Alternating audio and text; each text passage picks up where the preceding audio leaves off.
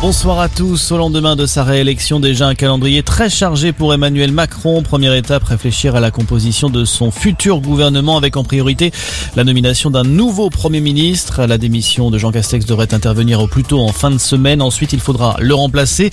Parmi les noms qui ont commencé à circuler, ceux d'Elisabeth Borne, actuelle ministre du Travail, Julien de Normandie, ministre de l'Agriculture ou encore Christine Lagarde, l'actuelle patronne de la Banque Centrale Européenne.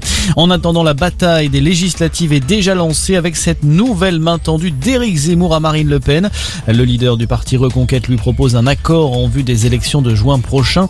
Pas d'alliance en vue, a déjà indiqué ce matin le président par intérim du Rassemblement national, Jordan Bardella.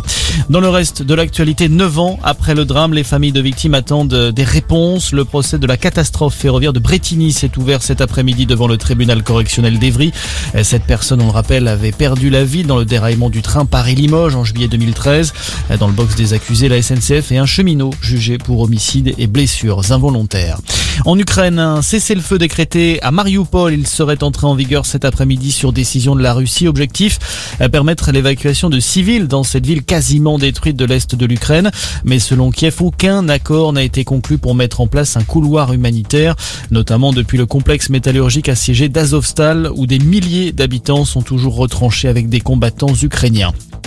Un mot de foot carton rouge pour les Verts. Saint-Etienne devra jouer son dernier match de la saison en Ligue 1 à huis clos. Décision de la commission de discipline de la LFP.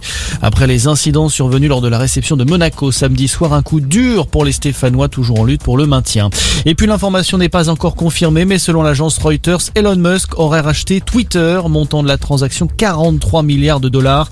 Le dernier prix fixé par le patron de Tesla qui deviendrait le nouveau propriétaire du réseau social. Voilà pour l'essentiel de l'actualité. Bon début de soirée à tous.